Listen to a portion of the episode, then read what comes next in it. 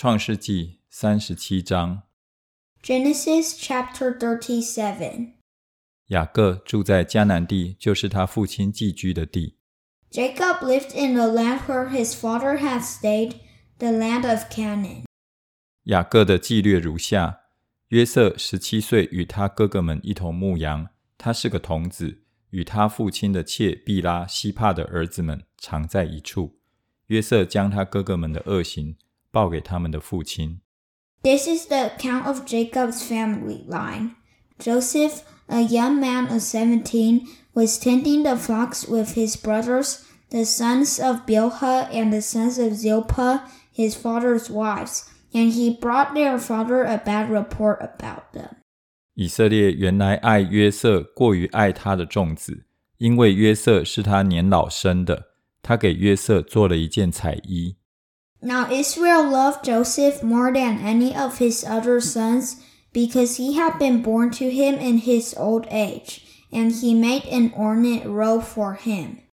约瑟的哥哥们见父亲爱约瑟，过于爱他们，就恨约瑟，不与他说和睦的话。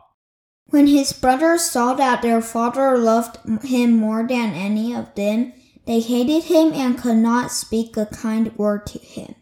约瑟做了一梦，告诉他哥哥们，他们就越发恨他。Joseph had a dream, and when he told it to his brothers, they hated him all the more. 约瑟对他们说：“请听我所做的梦。He said to them, Listen to this dream I had. 我们在田里捆禾架，我的捆起来站着，你们的捆来围着我的捆下拜。We were binding sheaves of grain out in the field when suddenly my sheaf rose and stood upright, while your sheaves gathered around mine and bowed down to it. 他的哥哥们回答说：“难道你真要做我们的王吗？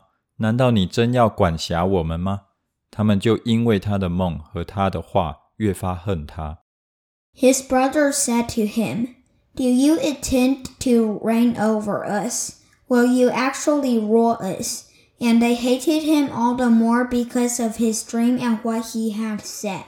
后来他又做了一梦，也告诉他的哥哥们说：“看哪、我又做了一梦，梦见太阳、月亮与十一个星向我下拜。”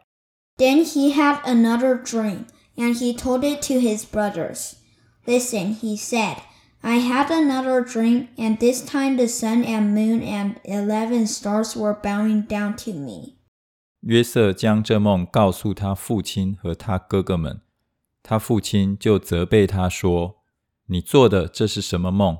难道我和你母亲、你弟兄果然要来俯伏在地向你下拜吗？” When he told his father as well as his brothers, his father rebuked him and said, What is this dream you had?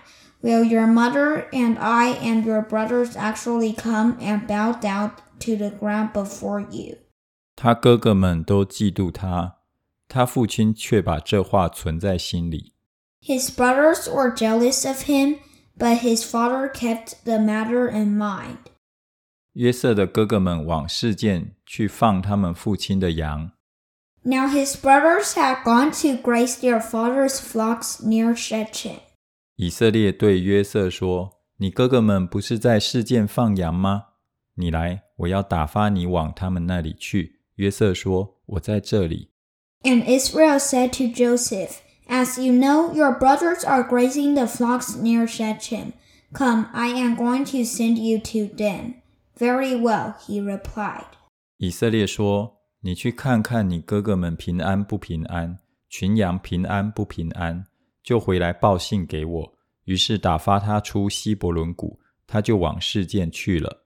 So he said to him, Go and see if all is well with your brothers and with the flocks, and bring word back to me. Then he sent him off from the valley of Hebron.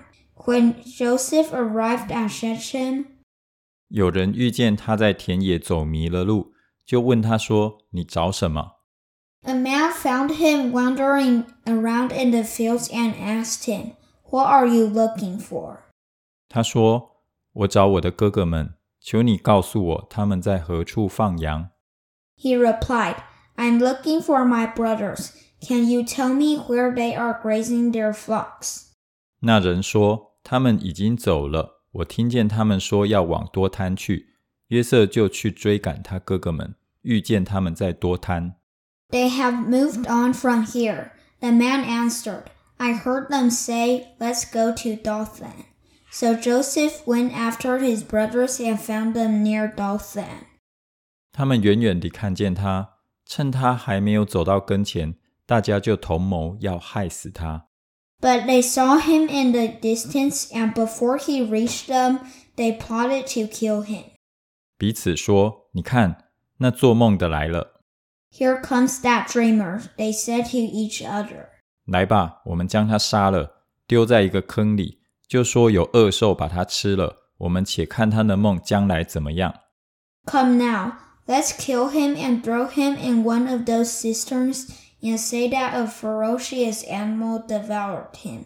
Then we'll see what comes of his dreams. 吕便听见了，要救他脱离他们的手，说。我们不可害他的性命。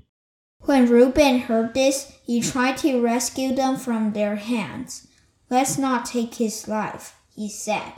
又说，不可流他的血，可以把他丢在这野地的坑里，不可下手害他。 ”吕便的意思是要救他脱离他们的手，把他归还他的父亲。Don't shed any blood. Throw him in this cistern here in the wilderness but don't lay a hand on him. Reuben said this to rescue him from them and take him back to his father.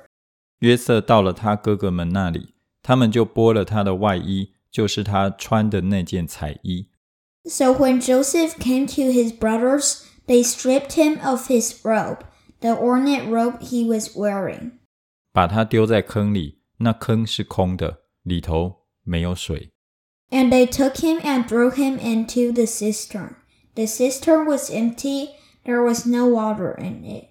他们坐下吃饭，举目观看，见有一伙米甸的以实玛利人从基列来，用骆驼驮着香料、乳香、没药。要带下埃及去。As they sat down to eat their meal, they looked up and saw a caravan of Ishmaelites coming from Gilead. Their camels were loaded with spices, balm, and myrrh, and they were on their way to take them to Egypt. 犹大对众弟兄说：“我们杀我们的兄弟，藏了他的血，有什么益处呢？” Judah said to his brothers, what will we gain if we kill our brother and cover up his blood? blood？我们不如将他卖给以实玛利人，不可下手害他，因为他是我们的兄弟，我们的骨肉。众弟兄就听从了他。Come, let's sell him to the Ishmaelites and not lay our hands on him. After all, he is our brother, our own flesh and blood. His brothers agreed. 有些米甸的商人从那里经过。哥哥们就把约瑟从坑里拉上来，讲定二十舍克勒银子，把约瑟卖给以实玛利人。他们就把约瑟带到埃及去了。So when the Midianite merchants came by, his brothers pulled Joseph up out of the cistern and sold him for twenty shekels of silver to the Ishmaelites who took him to Egypt. 吕便回到坑边，见约瑟不在坑里，就撕裂衣服。When Reuben returned to the cistern and saw that Joseph was not there, he tore his clothes. 回到兄弟们那里，说。童子没有了，我往哪里去才好呢？He went back to his brothers and said, "The boy isn't there. Where can I turn now?" 他们宰了一只公山羊，把约瑟的那件彩衣染了血。They got Joseph's robe, slaughtered a goat, and dipped the robe in blood. 打发人送到他们的父亲那里，说：“我们捡的这个，请认一认，是你儿子的外衣，不是？” They took the ornate robe back to their father and said, We found this. Examine it to see whether it is your son's robe. 他认得，就说：“这是我儿子的外衣，有恶兽把它吃了。”约瑟被撕碎了，撕碎了。 ” He recognized it and said, It is my son's robe. Some ferocious animal has devoured him. Joseph has surely been torn to pieces. 雅各便撕裂衣服，腰间围上麻布，为他儿子悲哀了多日。Then Jacob tore his clothes, put on sackcloth, and mourned for his son many days. 他的儿女都起来安慰他， 他却不肯受安慰，说：“我必悲哀着下阴间，到我儿子那里。”约瑟的父亲就为他哀哭。All his sons and daughters came to comfort him, but he refused to be comforted. No, he said, I will continue to mourn until I join my son in the grave. So his father wept for him.